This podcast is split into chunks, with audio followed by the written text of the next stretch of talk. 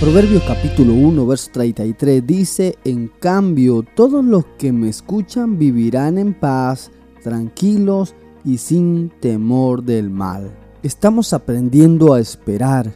Cuando estamos en este tiempo de espera podemos llegar a tener mucho ruido a nuestro alrededor que no permite tener nuestra mente clara y como resultado tomamos decisiones equivocadas.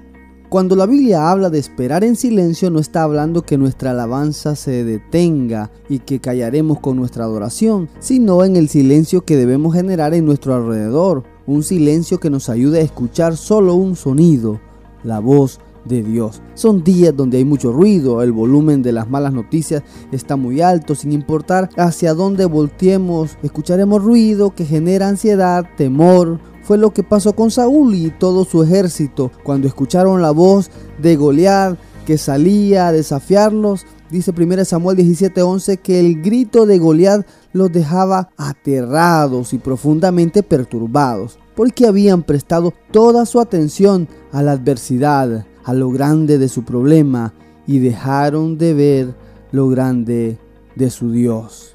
Guardemos silencio en nuestros hogares para escuchar la voz de Dios esa voz que nos dará seguridad y confianza, que nos dirá que todo está bien.